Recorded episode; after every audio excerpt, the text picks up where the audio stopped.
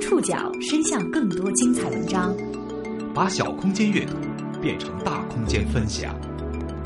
报刊选读，报刊选，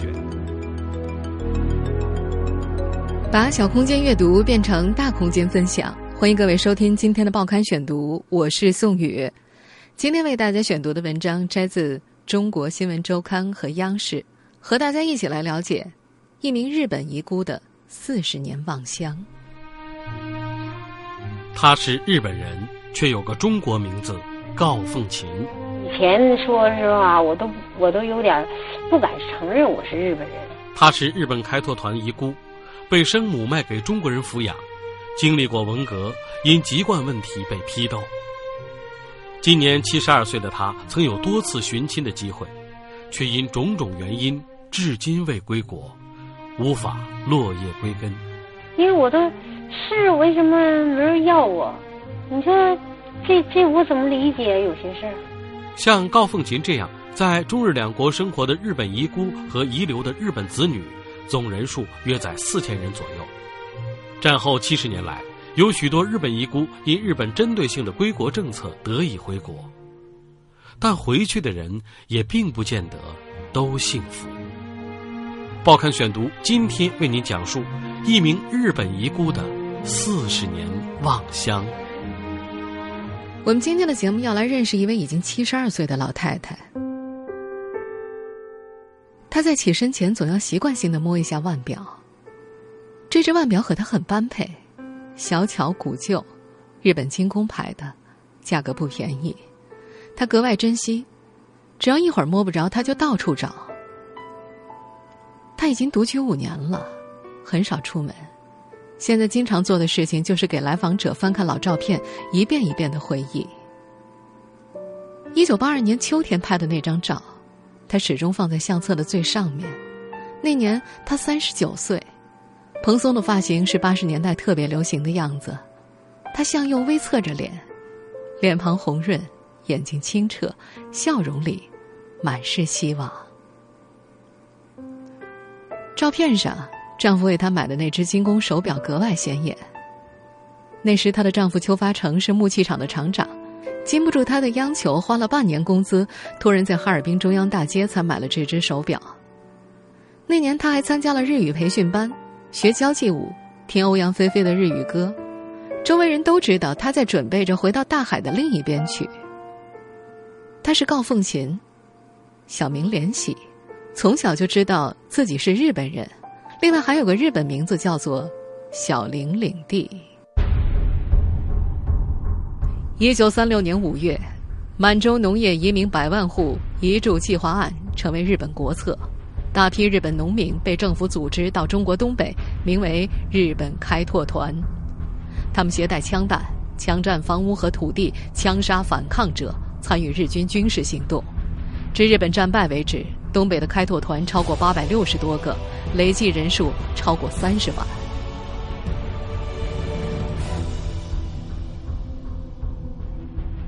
一九四五年八月，日本战败，日本政府无力保护侨民，开拓团解散，这些难民自行逃散。那些曾经被日本政府作为扩张势力武器的普通民众，被迫接受悲惨的命运，他们或集体自杀。或者病死、饿死、失踪者难以计数。当时有大量的日本妇女和儿童留在了东北或者内蒙古，他们或以妻子，或以子女的身份融入当地家庭。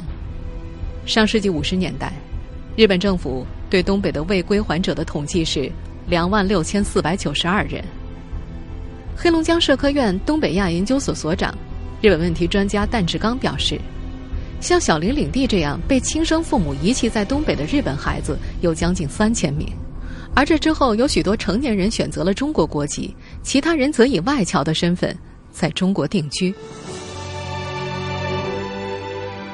一九七二年，中日邦交正常化后，日本遗孤归国被提上议程。从一九七二年至今，日本遗孤证明身份、申请归国从未间断过。二零一五年七月。日本遗孤养父母联谊会还收到了六份新的申请材料。在侵华战争期间，开拓团被日本政府当作扩张势力范围的武器。然而，组成这武器的人却遭遇了一段惨痛的历史。日本战败后，那些遗留在中国的妇女和儿童走上漫漫回家路。今天节目的主人公高凤琴就是一名日本他。从1975年开始申请回日本，整整四十年仍未能如愿。报刊选读继续播出一名日本遗孤的四十年望乡。一九四九年，哈尔滨刚刚解放，逃难到此的小林昭子走投无路，把五岁的私生女儿小林领地卖给了当地市民告广忠。这已经是他第二次卖女儿了。之前的养父母无力养活这个小女孩，便作为中间人把小林领地转手到了告家。在立完字据拿到钱之后，小林昭子转身离开了女儿。五岁的孩子已经开始记事了，他还记得没到告家之前的情景。那时候好像是木头棚子吧，里边就搁些个绊子啦、煤啦，就是家里用的那些个东西都搁那里头。我晚上就搁那睡觉，白天他就给我送东西吃，也不让我出去。我记得那棚子都是木头，一条一条的，我就趴着往外瞅啊，就我一个人在里头。我妈就给我做，呃，就这饭团啊，给我送进去，我吃。去告家，给了他彩色的童年记忆。告广忠和妻子王玉华本是河北吴桥人，因为华北沦陷，逃难到相对平静的哈尔滨。后来他们在市区开了个自行车车行，家境还算优越。他们给养女起了个中文名字，告凤琴，小名莲喜。高广忠要求全家保守小莲喜身世的秘密。她是全家唯一的女儿，养母王玉华天天给她梳妆、买甜食，她很快就胖了起来。就我这么一个女儿，反正有好吃的、有好穿的都给我。一九五五年，高凤琴已经十一岁，得读书认字。那年，高家成了三大改造的重点对象，王玉华还是咬咬牙让他上学去了。果然，他是日本人的消息还是不胫而走。几个孩子放学之后跟在他后面起哄，管他叫小日本儿。身材高大的王玉华搂着他，直奔那几个小孩家。先头找我妈，我妈就去跟人打仗啊，第一个小小脚，就去跟人打仗，跟人家大人打，在那吵，我就，完我就望着他们，瞅着他们。有一户家长忍不住回骂汉奸走狗，双方差点动了手，被街坊邻居给拉开了。日本人涂炭东北十多年，仇恨太深，王玉华词穷了。找了几次，再以后我就不敢说了。非议接二连三。两年之后，高凤琴不得不辍学回家，养父母一家极力保护她，但日子困难起来，她主动参加工作，分解压力。一九六零年，她隐藏身世到良剧厂上班，那个时候大饥荒正在全国肆虐。有一天，十七岁的高凤琴下班回家，桌上摆着一点杂粮，大家都饿着，她突然说了一句：“我想要一件布拉吉。”布拉吉就是俄语连衣裙的意思。养母王玉华别过头看着他，没人敢出声。他红着脸改了口：“其实我有裙子，刚刚才瞎说的。”夜里熄灯以后，有人轻轻的敲他的门，是二哥高凤志。他从门缝里塞进了一包东西。莲喜啊，你看喜欢不？不行，哥明了再去换。高凤琴没敢开灯，也没说话。他猜到这是布拉吉，在黑暗中，他摸索了一阵子，心满意足的准备放进衣柜里。一摸，发现衣柜里已经有一个纸盒，打开一看，也是一件新的布拉吉。他哭了。买了两个连衣裙，我哥哥给我买一个，我爸爸给我买，就是领子不一样，那个是圆月领，那个是这个月牙领。家人的疼爱温暖了这名日本遗孤的心，但在良剧场。他的身世很快暴露了，一系列可以想象的麻烦接踵而来，尤其是在文革时期。报刊选读继续播出一名日本遗孤的四十年望乡。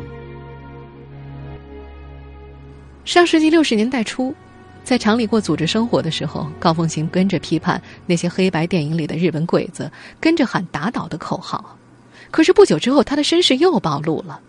周围有人说他虚伪，有人说他是间谍，还有人说他叛国。同事很快孤立他，这让十八岁的高凤琴坐卧不安。他想到了远嫁，嫁到农村，那里人际关系简单，有粮食，还可以给高家报恩。三十六岁的商忠义，在解放战争中面部被刺刀割烂，疤痕明显，身有残疾，离过一次婚。作为结婚对象，他的条件并不好，但他是贫下中农出身，父亲在四平攻坚战当中牺牲了，革命家庭又红又专。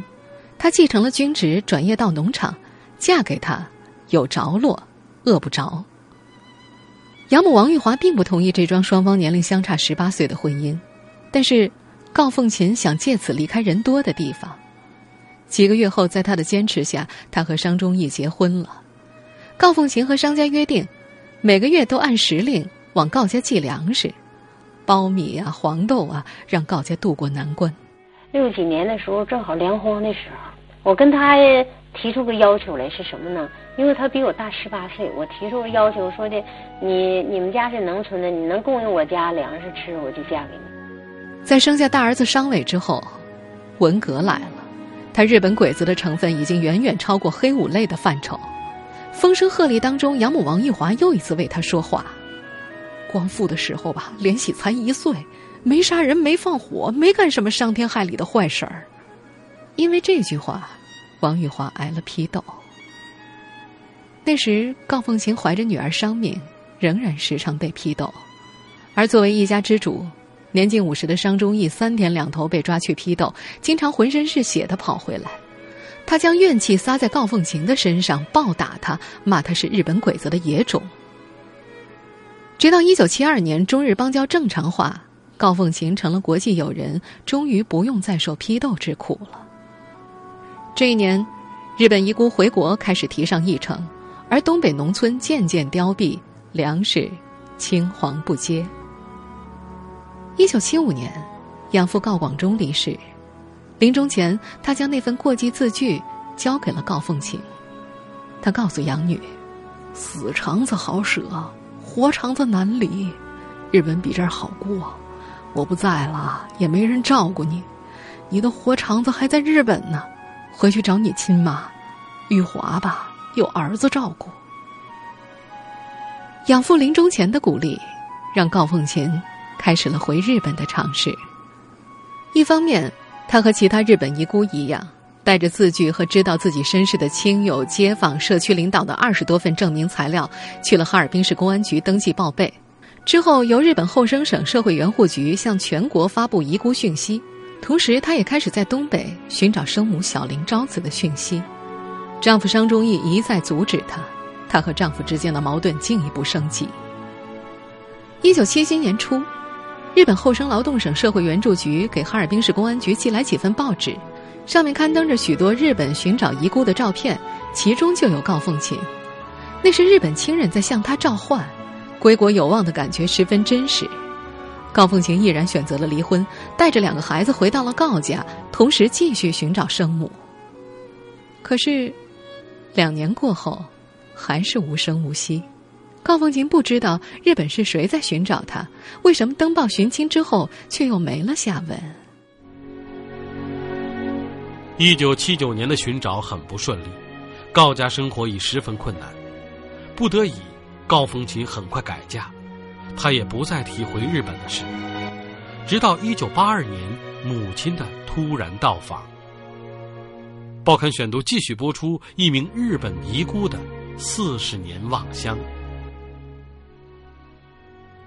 一九八二年，中日建交十周年，两国高层频繁往来，在这一年，很多日本人赴中国寻亲。这年六月六号。高凤琴正在木器厂的车间里上班，突然她接到了公安局的电话。小林昭子在哈尔滨国际饭店，让你速来。她有些难以置信，还穿着工作服，就和第二任丈夫邱发成一块赶往国际饭店。刚进大堂，他看到一个气质端庄的女人正在从楼梯上下。下来一步步下，他就他就瞅着我漫步下来的时候瞅，我也瞅他。小林昭子仔细端详他。两人抱头痛哭。我俩就对号就抱在一起了，在抱在一起的时候，不知道就俩人哭的好像很长时间了。我俩一他也醒过起来，我也醒过来了，就一看我俩都在地上跪着呢。在泪光中，母女俩分享了许多回忆。那只从煤棚外伸进来的手，那颗甜味的饭团，母亲离开的背影，通通交织在一起，百感交集。高凤琴现在经常回忆当时自己在哭什么，那并非是久别重逢的眼泪，更多是数十年自己的小心翼翼、孤独还有挣扎。小林昭子到高凤琴家包了顿饺子，他告诉高凤琴，他们家族在日本长野县。回国的时候差点病死，改名叫做田边照代，嫁给了一个比较年长的企业家，丈夫刚去世不久。那时的高凤琴很想知道生父的情况，但是觉得来日方长，没有着急问母亲。饭后，在高凤琴家简陋的平房前，两人合了影。高凤琴挽着母亲的手，身体向她靠拢，脸上满是笑容，而小林昭子则正襟危坐。一脸严肃。相距两个小时之后，小林昭子拿出装着人民币的红包，分发给高凤琴的亲属。他还单独给高凤琴一本《日常中国语绘画词典》，里面夹有通讯地址。这是他送给我的，就八二年六月六号我寄下来了，这是他的地址。他要求高凤琴好好学习日本文化，表示他会在有生之年让高凤琴回到日本。正是在这个月月底。日本文部省因为在审定教科书时篡改侵略中国的历史，引发了第一次教科书事件，两国关系急转直下。但是高凤琴并不觉得那会影响到她，她开始去了解日本，渴望自己可以完美的融入日本。她央求丈夫买下了那只昂贵的精工表，只是她没想到，接下来又是漫长的等待。她按照母亲给的地址寄过挂历，写过信，但从没得到回复，也没有退信。他托别人打听，但收到的回复说那是个无效的地址。母亲的现状，包括他到中国的目的，都成了一个谜。这些年，因为高凤琴的奇特遭遇，引发中日两国媒体的关注。他曾希望这样的关注度能帮助自己早日返日。但回去之事依旧石沉大海。报刊选读继续播出一名日本遗孤的四十年望乡。一九八二年，母亲的来访重新点燃了高凤琴回日本的心愿，但是这条路并不顺利。在一九九三年之前，日本政府一直以一九四五年九月二号有无日本国籍不明，无法确认为由回绝他的申请。这是因为。当时的日本政府以一九四五年九月二号为界，此前的日本籍残留日本人和此后的中国籍残留日本人都满足归国条件，但是，日本厚生劳动省将其中未满十三岁的日本人定义为遗孤，而将那些十三岁以上为了生存自愿进入东北家庭的日本女性视为是根据自己意愿而留在东北的，从而剥夺了他们的日本国籍，并且不列入援助回国对象。九三年之后，有新政策出台，日本政府将遗孤和遗留妇女统称为残留日本人，一同视作归国援助的对象。高凤琴似乎可以回日本了。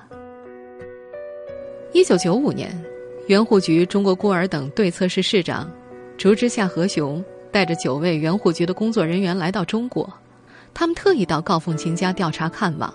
表示说，虽然没有在日本相应的市县找到高凤琴的户籍，但是承诺待高凤琴年满六十以后，即便不能够将户籍身份转回日本，每年也可以回到日本待一段时间，费用由日本政府承担。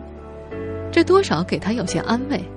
可是，竹之下和雄回去之后，就再也没有人和他联系了。二零零四年，高凤琴满六十周岁，原户局的承诺。化为泡影，身边的长辈正在逝去，他开始收集最后的证明材料，从养父母家的亲属，到小时候欺负自己的玩伴，再到昔日革委会主任，一共三十一份，并且通过哈尔滨市第二公证处公证，他希望能够起到自证的作用。二零零七年，他通过中国养父母联谊会会长石长凯找到了母亲小林昭子的住所，委婉的询问原因。红十字会就是那个呃石秘书长，他托别人去打听这个地址，打听着了，说我母亲那个去世了，说你母亲就是不想让你回去，为什么？因为他又成了一个家，在那个家庭里头怕给带来影响。原来小林昭子回国之后再次改嫁，同样隐瞒了自己在中国还有女儿的事实。而他在日本也有了一对儿女。早在一九八五年，日本厚生劳动省已经实施了针对日本遗孤的身份担保人制度，规定即使是符合公费回国条件的日本遗孤，如果找到日本亲属，必须征得其日本亲属的同意才能归国。这让高凤琴觉得难以置信。但是他还是继续往原户局寄证明和材料。二零一一年六月，高凤琴自费参加了日本旅游团，她决定自己到日本讨个说法。飞机刚到日本上空，她就已经热泪盈眶了。她放弃了第二天的富士山游览安排，只身前往日本厚生省，最终打听到实情。原户局的工作人员告诉他同一个答案：我们曾经找到过你的生母。问他是否愿意让你回来，可他并不想让你回来，不愿意为你担保。他心意沉沉的随团前往长野，无心看风景。母亲已经去世，他找到外祖父的住所，虔诚的向主人表示想进到家族墓园里看一看，被拒绝了。他想去看一眼还在世的小姨小林静香，还是被拒绝了。卑躬屈膝却被拒绝，让他觉得很是寒心。他心里有无数个疑问：母亲或许担心自己影响他的家庭，是担心自己要分占他的财产，或许是母亲的子女不愿意。他更想知道自己的生身父亲是谁，他也想知道母亲那时到中国来找他的目的又是什么。他无数次的分析母亲拒绝他的原因，和那天两个小时相聚当中有没有被自己忽略的暗示，却始终没有答案。他说。我用四十年的时间都在做一件简单的事情，别人轻而易举做到了，我却因为亲生母亲而失败。以前我都有点不敢承认我是日本人，因为我都是为什么没人要我？你说我不是吧？完了，我这个母亲呢，她还来看我，你看是不是矛盾呢？你说这这我怎么理解有些事儿？二零一一年，高凤琴从日本伤心归来之后，儿子安慰母亲。等他的庄园收拾妥当，冬天就带他去日本自助游，把长野的雪看个够。如今转眼又过了四年，每天，大儿子商伟都会给他打一通电话，他每次都问儿子的庄园收拾的怎么样了，儿子总说，快了。用了四十年的时间，高凤琴还是没能回成日本。那些回去的日本遗孤呢？他们的生活又有怎样的改变呢？报刊选读继续播出一名日本遗孤的四十年望乡。在前面我们也提到过，自从一九七二年至今，日本遗孤证明身份申请回国从未间断过。日本遗孤回国比较集中的时间，在一九七二年到一九九五年。那段时间，赴日定居的残留孤儿有两千一百七十一人，携带配偶和子女回国总人数达到七千八百零一人。而回去的日本遗孤，并没有人们想象中的那么幸福。每个人都有每个人的十字架。嗯，来了以后呢，我找工作，我到处找，找不着。我可找呀，我哪都找了，哪都，你都八五十的，五十八岁来的，人哪哪都不要。我们现在听到的是一位叫做田中宏子的日本遗孤的讲述。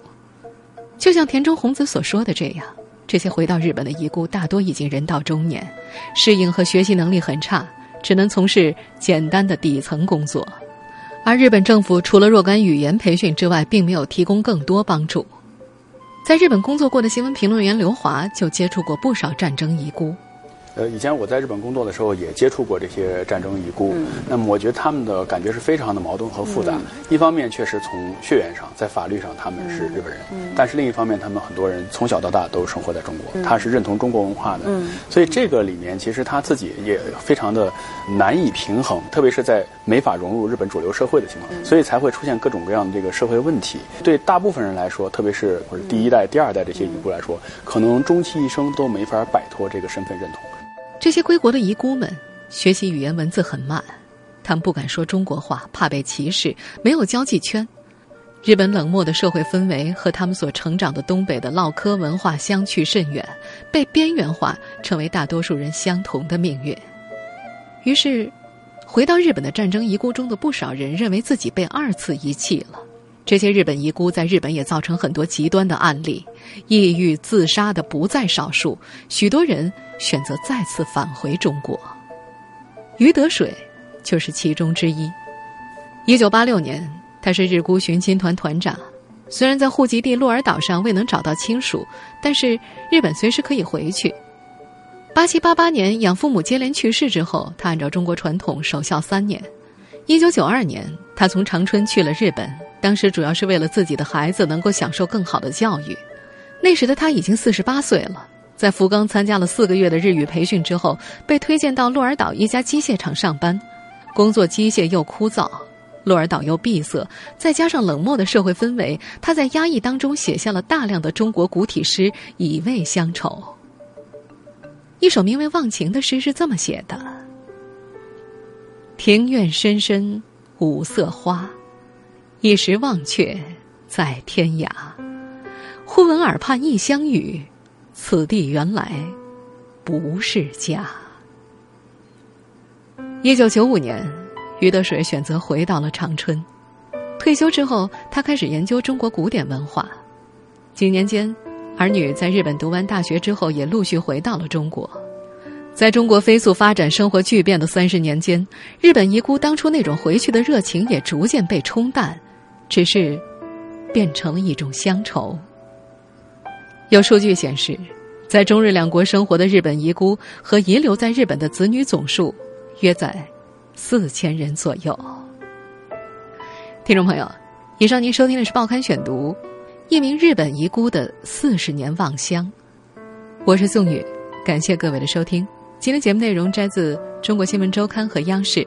收听节目复播，您可以关注《报刊选读》的公众微信号，我们的微信号码是《报刊选读》拼音全拼。下次节目时间。再见。